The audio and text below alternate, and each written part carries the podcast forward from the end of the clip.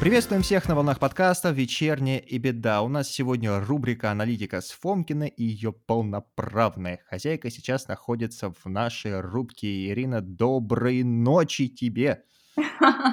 Доброй ночи, Роман.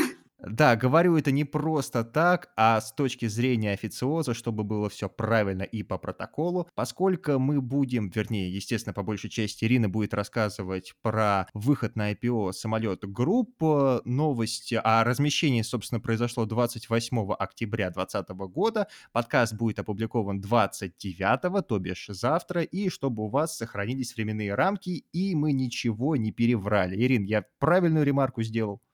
Да, спасибо большое. Еще я хотела бы сделать некий дисклеймер. Все то, что я скажу, никак не относится к компании, в которой я работаю. Наша компания не задействована в сделке, но тем не менее, поскольку я аналитик, я имею некоторые ограничения на предмет выражения своих мнений. Соответственно, можем начать. Хорошо, тогда с твоего позволения первый вопрос. Расскажи нам, что такое Самолет Group.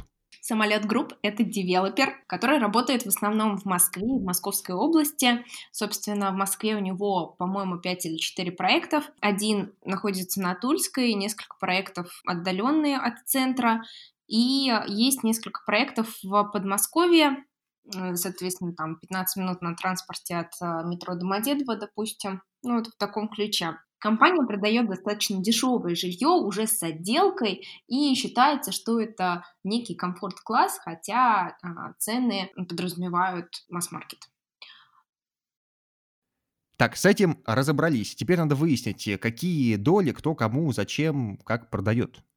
Да, но здесь нужно поговорить непосредственно о процессе IPO, о том, для чего компании размещаются на бирже и чего они хотят от этой сделки. В случае самолета акционеры этой компании пытаются продать около 5% своих акций. Но что интересно, один из акционеров, владеющий, боюсь соврать, 3,6%, по-моему, акций, он продаст эти бумаги в рынок, но затем он вернет 2,5% обратно в компанию. Это будет сделано путем выкупа акций доп. эмиссии. Ну, соответственно, фактически это как ну, некое а, дополнительное размещение ценных бумаг. По какой стоимости они размещаются? Они примерно оценили себя в коридоре 950-1100 рублей на акцию. Соответственно, общая стоимость компании будет на уровне 57-66 миллиардов рублей по таким вот э, оценкам на коленке. Ранее компания предлагала выкупить свои акции за 1724 рубля, что примерно на 82% больше, чем стоимость размещения предстоящего. Та стоимость казалась рынку завышенной, поэтому, в принципе, оценка, наверное, объективна.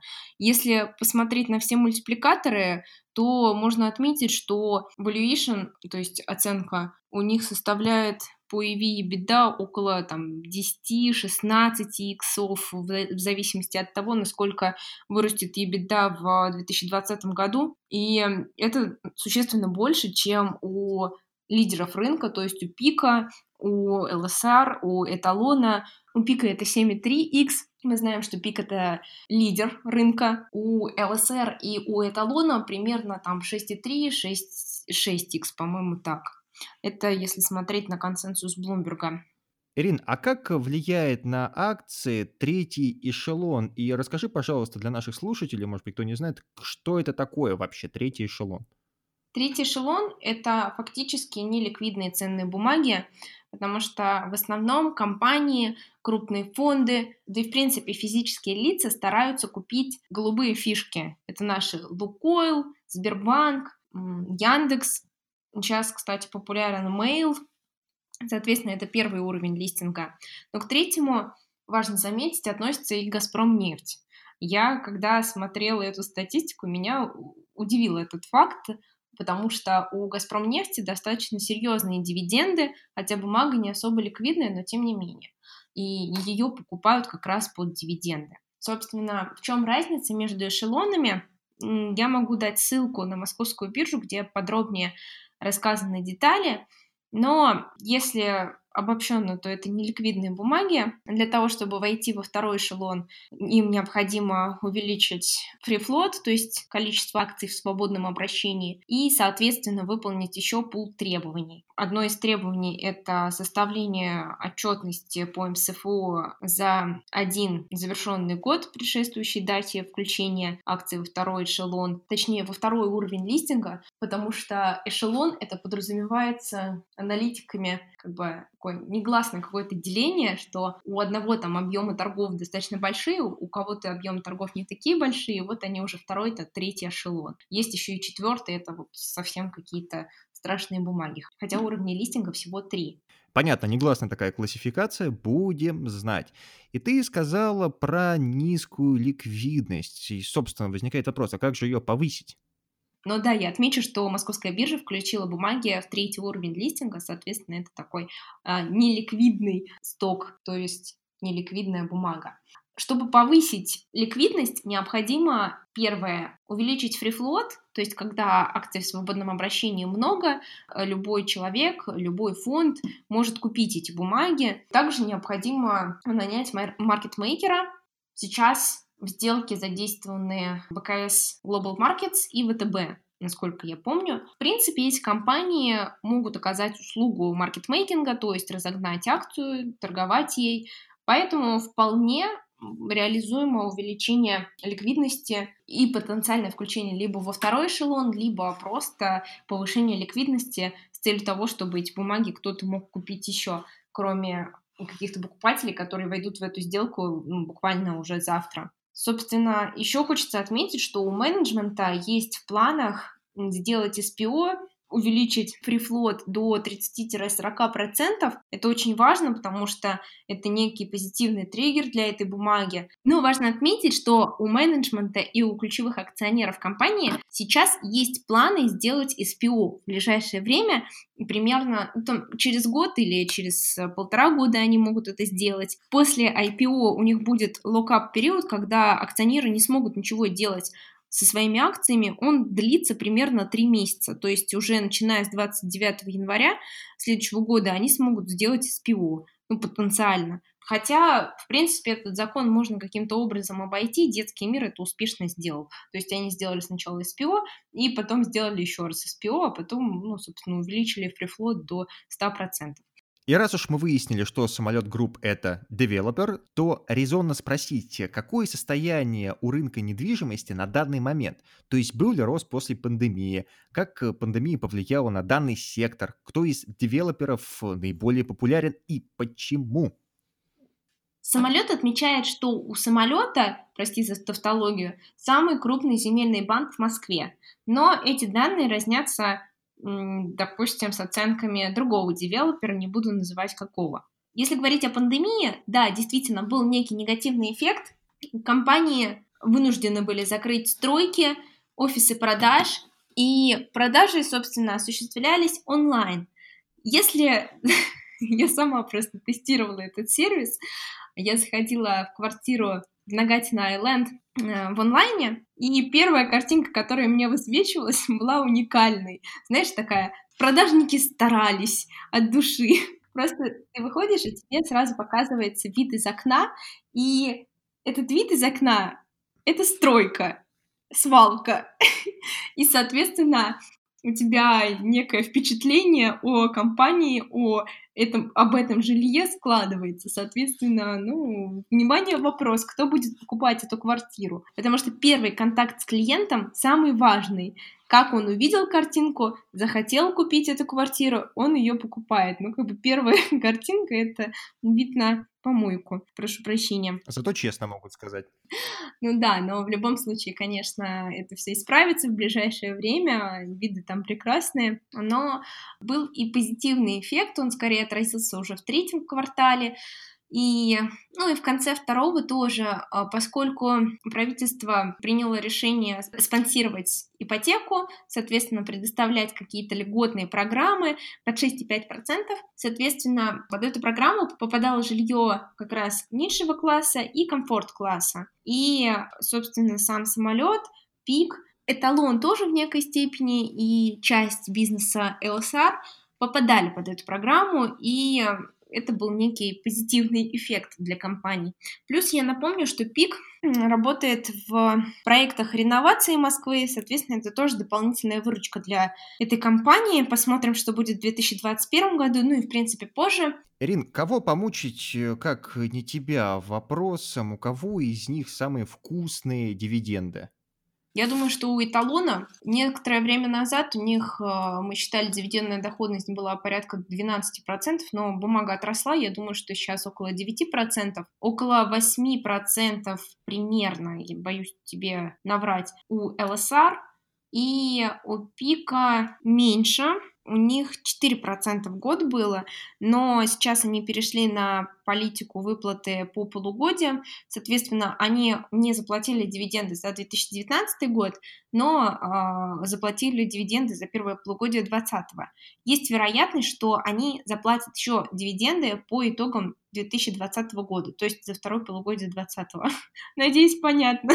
Если говорить об эталоне, у них, кстати, отсечка еще не прошла, насколько я помню, так что можно, кстати, прикупить бумаги. У ЛСР они традиционно платят 78 рублей на акцию, в 2020 году они заплатили немного меньше, ну, не немного, 30 рублей на акцию. Я думаю, что ситуация будет исправлена. А, очень многие компании сейчас э, платят дивиденды из нераспределенной прибыли за 2019 год, потому что они понимают, что прибыль была, они хотели захеджировать эту сумму, но а, в этом необходимости в данный момент уже нет, потому что все ограничения миновали, компании вышли в плюсе из сложившейся ситуации, ну, там, в зависимости от, от компании, конечно. Поэтому э, компании готовы платить дивиденды. Если смотреть на самолет, у них э, доходность составит примерно 7%. Я также хотела бы отметить момент про операционные результаты за 9 месяцев. Если посмотреть на пик, то у него объем реализации именно в денежном выражении увеличился на 25% год году. Это значимая цифра. Если смотреть на объем реализации в квадратных метрах, там рост был 10%. Для сравнения, у самолета динамика была в объеме реализации в денежном выражении 21%, что тоже очень серьезно. Но как раз в квадратных метрах динамика была отрицательной, там минус 1%. Аутсайдером в данном случае стал эталон. У них, э, соответственно, объем реализации в рублях уменьшился на 4%, в квадратных метрах там на 19%. Стоимость жилья растет, за счет этого сейчас девелоперы как-то пытаются выживать. И традиционный вопрос, когда речь заходит о дивидендах, о ценных бумагах, это риски. Какие риски нас ждут в ближайшем будущем, чего вообще нам ожидать от рынка недвижимости и ипотеки в целом, и не будет ли очередного мыльного пузыря в данной области? Роман, спасибо тебе за вопрос действительно интересный момент, потому что Сергей Семенович Собянин буквально недавно сказал о том, что в Москве количество мигрантов сократилось на 40%. Это достаточно значимая цифра, которая ударила как по девелоперам, так и по сектору сельского хозяйства и по пулу других секторов. Соответственно, можно предположить, что в ближайшее время увеличится стоимость рабочей силы, потому что э, настройки должны чисто теоретически по оценкам, опять же, да, прийти люди из других секторов, то есть там есть предположение, что в том числе люди, которые заняты были и в малом среднем бизнесе, и в каких-то ресторанах, которые закрылись, тоже могут перейти либо в этот э, сектор, то есть в стройку, либо могут быть заняты в секторе коммунальных услуг. Поэтому, мне кажется, все-таки это очень пессимистичный сценарий, но, а, возможно, он имеет место быть. В целом сейчас количество строек сократилось, это, кстати, ударит и по металлургам, потому что, допустим, сталелитейные компании могут пострадать, в том числе а, в ближайшее время могут и алюминиевые компании пострадать, потому что сократилось количество производства автомобилей. То есть вот такие тоже триггеры, очень интересно наблюдать за ними. Я думаю, что в 2021 году мы столкнемся с удорожанием ипотеки. Она сейчас достаточно дешевая. Ипотеку можно взять даже под 5,8%. Хотя я очень сомневаюсь. Я, честно говоря, не сталкивалась э, с такой проблемой, но тем не менее.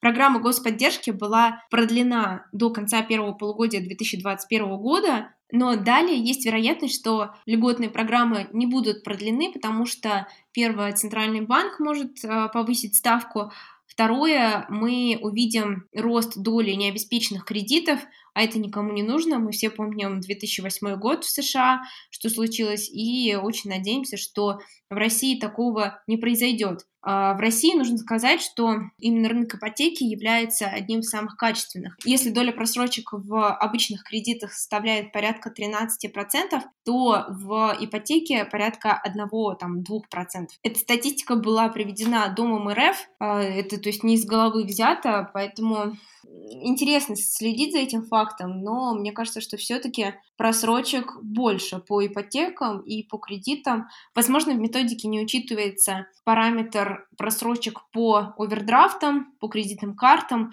Он, я думаю, что существенно серьезнее. И потенциал дальнейшего снижения ставок в рыночном сегменте в 2022 году по мере восстановления экономики и возвращения инфляции к 4% я думаю, что будет ситуация такая, что э, ЦБ увеличит ключевую ставку до 5-6%, но это уже будет э, в следующем году и даже, может быть, в 2022. Ну, посмотрим. Ирин, я предлагаю опускать занавес сегодняшнего подкаста. Спасибо тебе большое за такой комплексный анализ, который ты сегодня предоставила. Надеемся, уважаемые слушатели, что вы по достоинству это оценили, дослушали до конца, потому что у нас получился сегодня такой мощный подкаст. Спасибо вам за внимание. Ждем вас всех в наших новых выпусках. Ирина, спасибо тебе еще раз большое. Всего доброго и до новых встреч. Всем пока. Пока-пока, Роман. Надеюсь, никто не уснул.